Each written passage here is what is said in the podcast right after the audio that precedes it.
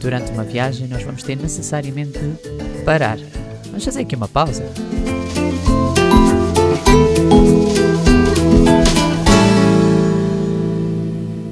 Olá, meus queridos, como é que estão? Bem-vindos a mais um café. E hoje vamos continuar o tema da viagem, mas vamos falar sobre as paragens que fazemos ao longo do caminho. Uma viagem é feita necessariamente de paragens. Ao longo do caminho, propositadamente ou não, nós vamos ter que parar. Vão existir pontos-chave, marcos que nos são necessários e que fazem necessariamente parte da grande viagem. Neste episódio falamos sobre algumas paragens de Abraão no seu percurso e vemos o que cada uma dessas paragens adicionou à viagem e a ele mesmo. Afinal, na jornada da vida isso vai acontecer connosco. Então vamos aprender com ele. Venham daí! Eu durante esta série da viagem vou ser um pouco mais genérico quando faço a referência à passagem bíblica que estamos a falar. Em vez de ir a versículos específicos, muitas vezes eu vou referenciar o capítulo. Porquê? Porque nós estamos a ler a partir de Gênesis 12, 13, 14, 15, 16, e então eu acho importante às vezes referenciar o todo, mesmo para quando vocês em casa queiram ler, tenham que ler o contexto todo e não versículos soltos. É muito importante para compreender a dimensão da viagem. Então, em Gênesis 12, nós vamos ter uma primeira paragem que eu chamo de paragem de foco. A primeira paragem de Abraão foi em Arã, foi inclusive lá que o seu pai morreu. Estava a cerca de 965 km de Ur, de onde Abraão vivia inicialmente e de onde ele saiu. O tempo que Abraão lá ficou parece ter sido significativo, por vários motivos. Em primeiro lugar, porque ele saiu de Ur, diz que do meio dos seus parentes e da casa do seu pai. Ou seja, representou um início de vida nova. Depois a Bíblia diz-nos também no versículo 4 que ele levou a sua mulher Sarai, o seu sobrinho Ló, todos os bens que havia acumulado e os seus servos comprados em Arã. Portanto, ele passou tempo suficiente lá para adquirir servos, acumular bens, enraizar-se, criar uma vida. Há quem diga que a paragem era, por parte de Abraão, foi por desobediência. Isto são diversas perspectivas, diversos estudos. Que a direção de Deus foi para ele sair de casa e da sua parentela, que ele levou o pai e o sobrinho com ele. Portanto, logo aí houve alguma diferença. E além disso, em vez de sair logo para Canaã, como Deus indicou, que ele parou e se estabeleceu em Arã. É uma das perspectivas. Mas mais do que a motivação sobre o que aconteceu realmente nesta situação, eu gostaria de analisar o que implicou esta paragem. Nesta paragem, Abraão reorganizou a sua vida. Ele parou, comprou gado, alimentou, reuniu servos para a sua família, treinou-os, criou uma cultura de família, dinâmicas familiares. Em suma, ele viveu na plenitude da vida diária, apesar de ter o seu destino em mente, tenho a certeza que sim. Sabem o que é que isso me faz lembrar, por exemplo, quando nos videojogos nós uh, estamos a passar um nível, temos aquele destino em mente, aquele foco, aquele objetivo final, um, mas no meio temos objetivos ou percursos opcionais ou alternativos. Esta passagem de Abraão faz-me lembrar isso, é como se fosse um nível bónus, digamos assim. É algo que ele começou a fazer que estava inserido na sua grande história. Foi tipo uma mini história, uma, um, um começo, um criar estruturas e raízes uh, no meio da grande história. Agora, lá está, dependendo da interpretação, se isso foi benéfico ou não para ele, isso já é questionável. Eu tendo a inclinar-me para que foi benéfico, porquê? Porque mesmo quando Deus nos chama para algo na nossa vida, Ele nos treina em diferentes e pequenos cenários que depois, mais tarde, vão ser úteis para o propósito, para o destino final da nossa viagem. Eu acho que isto pode ter representado isso para Abraão mas está no domínio da opinião, ok? Depois, outra paragem. Esta foi a paragem do foco. Eu chamei-lhe do foco por causa disso. Porque ele hum, a recentrou, reorganizou a sua vida. Paragem de apreciação. Outra das paragens que Abraão fez no seu percurso foi em Betel, onde ele construiu um altar e onde invocou o Senhor. Na nossa vida, nós temos paragens planeadas de apreciação em que olhamos com gratidão para o que Deus fez e está a fazer. Há pouco tempo, numa viagem que fiz à Ilha da Madeira, tínhamos definido vários destinos que pretendíamos visitar. No entanto, ao longo do caminho, nós fomos parando em diversos lugares só para apreciar a vista ou uh, aquilo que estava mesmo à nossa volta ali. Os lugares ou paragens de apreciação são importantes. São marcas da fidelidade de Deus e da sua orientação até ali para conosco. O lugar da apreciação e da gratidão deve ser muitas vezes revisitado. o lugar da comunhão, do agradecimento e reconhecimento da soberania de Deus. Em tudo dai graças, como dizem 1 Tessalonicenses 5,18, ok? Então, Betel e Ai, para Abraão, muitas vezes representava isso, um lugar de um lugar de regresso, um lugar de uh, nunca era de retrocesso, era regressar a um ponto de gratidão a Deus. Depois ainda temos outra paragem. Aliás, aqui eu englobo duas.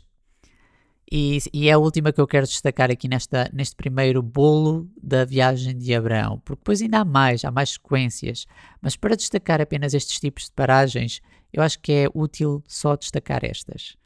Até porque elas se desdobram depois as outras paragens nestes mesmos tipos que eu estou a exemplificar.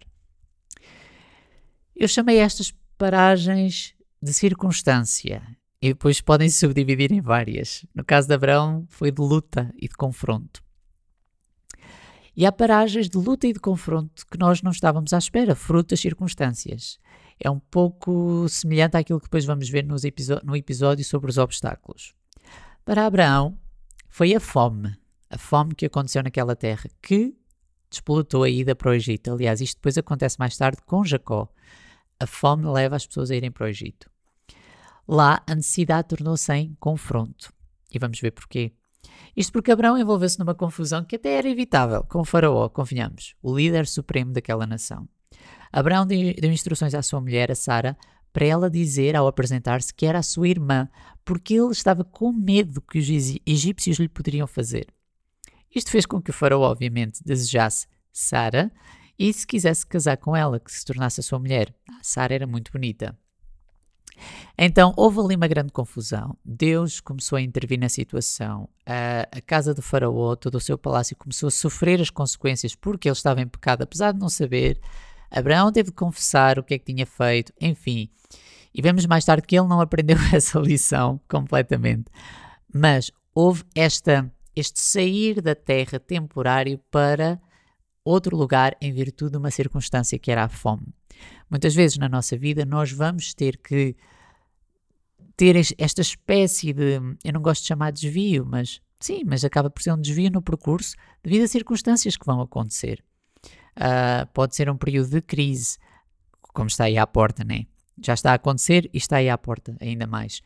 Uh, e coisas que se calhar nós não planeávamos fazer no momento, vamos fazer. Ou ao contrário, coisas que nós planeávamos fazer, vamos deixar de fazer em virtude dessas circunstâncias. Agora, nunca esquecer o propósito final e o destino final da viagem. Tenho certeza que Abraão não esqueceu. Mas temporariamente, face àquelas circunstâncias, ele foi para o Egito. Depois, em Betel e Ai, este lugar da gratidão onde Abraão voltou, e voltou, e voltou, depois de ele ter saído do Egito, ele foi forçado novamente a reavaliar a sua jornada. Agora, isto não foi uma circunstância de ele teve que ir para um sítio diferente em virtude de fome para, se, para ter alimento e para ficar, não. Foi uma circunstância específica que surgiu que o fez ir para um sítio com um determinado objetivo temporário.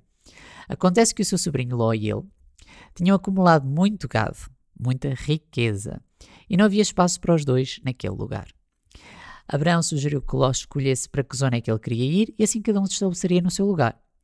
Ló, como sabemos, parte em direção a Sodoma, essas terras que são bastante eram bastante frutíferas, e Abraão fica por Canaã, não é?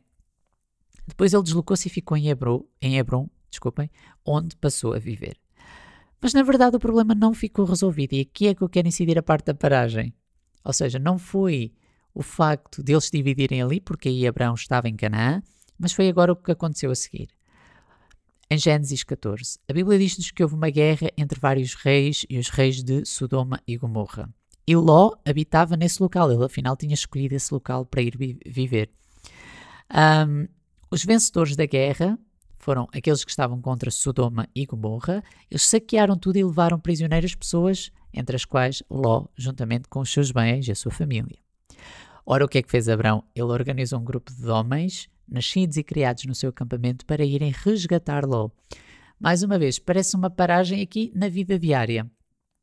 Ele teve que sair do seu acampamento, ele teve que sair da sua vida diária em virtude de algo que estava a ameaçar aqueles quem ele amava, a sua família. Foi uma paragem, digamos assim, de confronto e de luta neste sentido. O primeiro confronto foi com o próprio sobrinho para decidirem, aí, ok, os nossos rebanhos estão a crescer muito, temos que escolher um sítio, não podemos estar nesta situação, tu vais para um lado, eu vou para o outro. A outra foi mesmo uma luta física de resgate. Ele teve que ir para o vale, onde aquela, aquela guerra, aqueles saques estavam a decorrer, e resgatar o seu sobrinho. Depois, então, nós vemos que ele foi ah, abençoado por, por Melquisedeque e, e também que o rei de Sodoma se dispôs muito favoravelmente em favor dele, mas Abraão sabia que isto também era algo pontual. E muitas vezes nós vamos ter algo pontual assim na nossa jornada. Uma emergência, algo que nos faz lutar e ter um confronto. Algo às vezes mesmo super importante que requer posicionamento no nosso, no nosso percurso. Mas nunca podemos perder em vista aquilo que é mais importante, que é o nosso destino. Deus reafirma várias vezes, eu disse-vos no episódio anterior, ele reafirma várias vezes o seu compromisso, a sua promessa e o facto de ele levar Abraão até ao seu destino. Esse é sempre o objetivo, é esse o foco, está sempre na parte de trás da mente de Abraão e todas estas coisas a acontecerem acabam por forjar e ditar um ritmo para a vida de Abraão que ele iria precisar mais tarde. As paragens são partes importantes das viagens. Há paragens no nosso dia a dia para nós abastecermos combustível, para nós comermos. Há paragens ou desvios por causa de acidentes, não é?